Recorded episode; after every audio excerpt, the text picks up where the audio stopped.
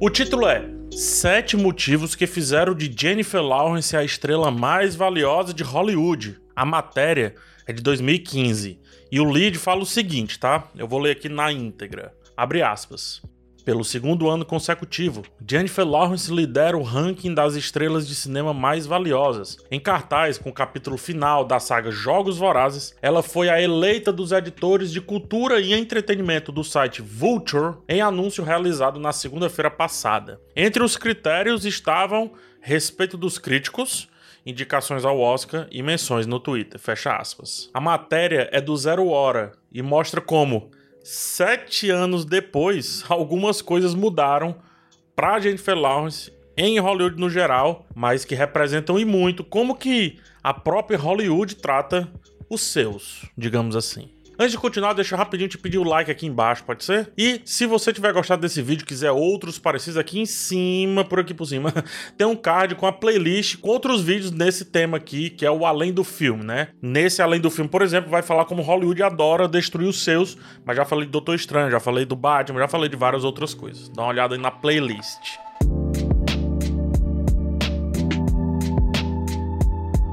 Eu esbarrei nessa matéria enquanto procurava base para um sentimento muito presente de que Hollywood, mais do que qualquer outra coisa, adora cansar e estragar a própria Hollywood, ao mesmo tempo que se ama e ama a sua era de ouro, né, quando pareciam, sei lá, haver cinco atores ou cinco atrizes para qualquer filme que era feito, eles amam tanto assim que volta e meia o Oscar tá premiando filmes que enaltecem a própria indústria. É, e me vem à mente aí o quanto também ela se desgasta sozinha ao explorar sem parar os seus nomes mais populares. Jennifer Lawrence, foi com ela que eu comecei esse texto aqui, passou um tempinho sem lançar filmes como ela estava lançando antes, né? Ali por 2015, quando esse texto foi feito. Era negócio de dois ou três filmes por ano. E só recentemente voltou ao filme Não Olhe para Cima, em um papel bacana, mais longe dos papéis que ela vinha fazendo e sem também ser o grande nome da trama.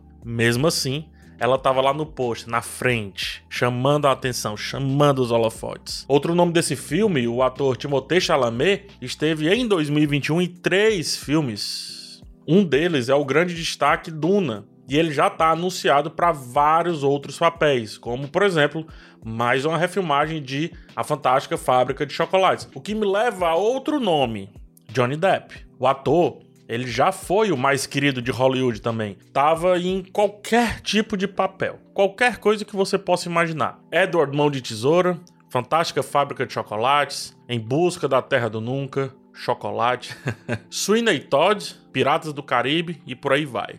Quer romance? Johnny Depp. Comédia? Johnny Depp. Ficção científica? Johnny Depp. Fantasia? Johnny Depp. Como que o sindicato dos atores não vê um negócio desse acontecer, gente? Brincadeira de lado, vamos voltar à querida, ou não tanto mais hoje, né? Jennifer Lawrence. Ali por 2012, 2013, qualquer coisa que a atriz fizesse seria um hit. Jennifer Lawrence foi indicada ao Oscar. E Jennifer Lawrence ganhou o Oscar. E Jennifer Lawrence caiu da escada indo pegar o Oscar. E que linda rainha, ela é tudo. Jennifer Lawrence foi indicada de novo ao Oscar. E Jennifer Lawrence não ganhou o Oscar. Opa, Jennifer Lawrence era para ter sido indicada ao Oscar por esse filme, mas não foi. Opa, número 2, A Revolta. Filme de Jennifer Lawrence fracassa nas bilheterias. Jennifer Lawrence nem aparece na lista. Calma, calma, calma, calma. Como isso pode acontecer? A Jennifer era perfeita um dia desse. Como que ela pode. Isso não me entra na cabeça. É lógico que entra, cara. Hollywood estragou. Quando uma atriz desponta como ela e faz isso de um jeito que basta estar no pôster para fazer valer a sua escalação, tudo muda. As baterias de testes de elenco mudam. Quem vai disputar com a musa Jennifer, afinal? E assim começam as escalações estranhas, no mínimo. Eu diria que as escalações forçadas, vai. A atriz despontou em 2010 com No Inverno da Alma, filmaço inclusive. É, depois bombou absurdamente com Jogos Vorazes o filme certo, na hora certa, e eu diria com um casting certíssimo para ela, que explica muita coisa. é, o filme ele segue uma jovem que, pelas suas habilidades e por bater de frente contra o sistema, ela era adorada pelo povo, ao ponto dos próprios gestores dos Jogos Vorazes não conseguirem eliminar o mito Katniss Everdeen. Katniss podia tudo e fez de tudo, mudou a parada como um todo, assim como pensavam que poderia ser a própria Jennifer Lawrence. Os seus papéis nos filmes Trapaça, Mãe e Joy são qualquer coisa assim.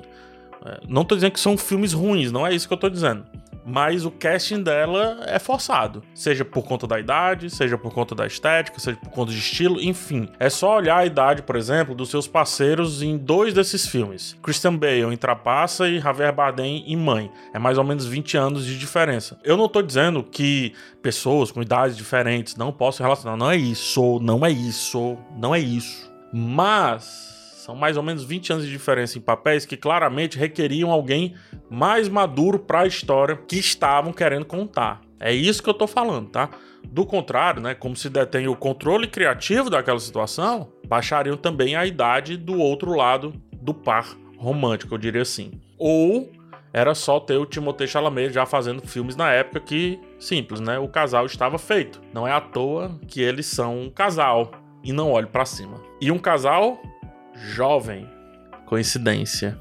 A verdade é que foram papéis que ela recebeu porque, assim como a Katniss Everdeen, bastava colocá-la no pôster que já seria o suficiente. Não é pensando no resultado artístico, por mais que ela seja sim uma boa atriz. Mas toda boa atriz deslocada, num papel que não faz sentido algum para ela, não basta ser boa. Tem que ser brilhante.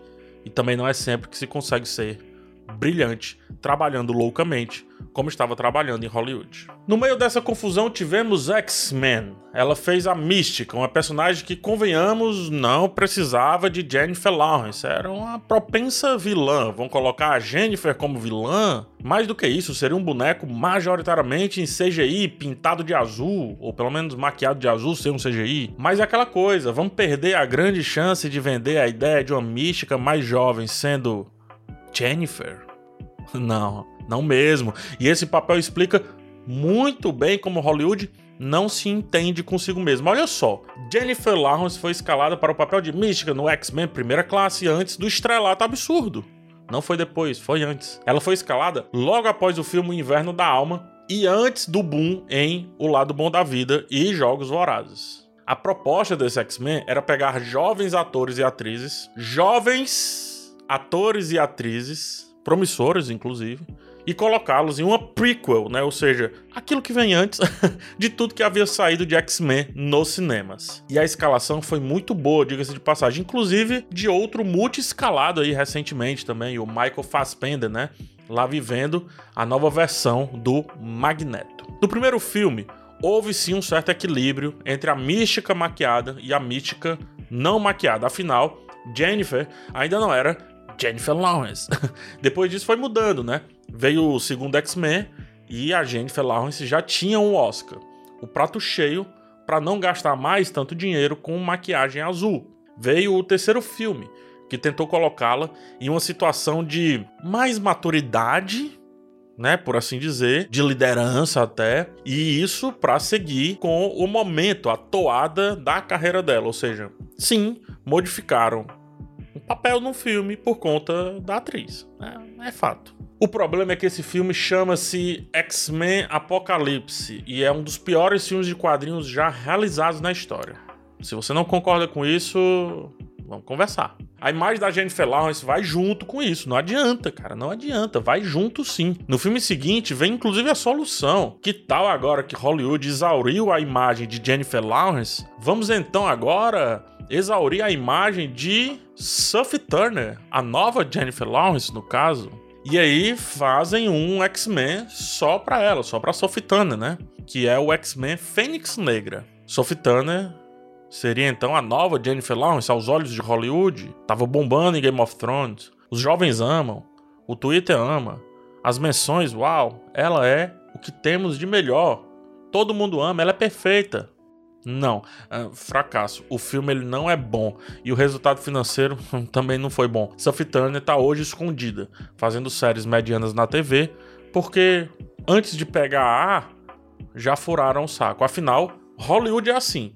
Se deu certo, vai até o fim. Se não deu certo, Falando em Game of Thrones, Emilia Clarke já passou por esse teste também. Colocaram-a em diversos tipos de filmes diferentes, romance, em ação, Exterminador do Futuro, de Acha 4. Tentaram de tudo, deu em nada. E você pode pensar, mas PH, quem aceita isso é o ator ou a atriz, não é não? A culpa é deles. Sim e não. Sim, eles que aceitam, mas caso não aceitem, podem entrar antecipadamente no ostracismo que Hollywood está preparando para cada um deles um pouco mais à frente, né? Depois de cansarem da imagem deles ou da imagem delas, dependendo ali quem é o escolhido ou a escolhida da vez. É por isso que acontece muito de um astro ser amplamente escalado sumir completamente e reaparecer de maneira triunfal nas mãos de uma grande direção e em um grande papel, um papel perfeito para aquele seu momento ali que represente o seu eu de agora. E por isso é um estouro aí diante da crítica, pelo menos diante da crítica. São poucos os que têm uma carreira Leonardo DiCapriana, que conseguiu sair bem de um personagem marcante, lá, né, no o Jack do Titanic, passeou por mãos de diversos grandes diretores, segurou muito bem o tranco ali de altos e baixos na carreira e começou a escolher papéis certos para cada momento ali da sua carreira, cada momento da sua vida. Do jovem, o jovem de fato, tá?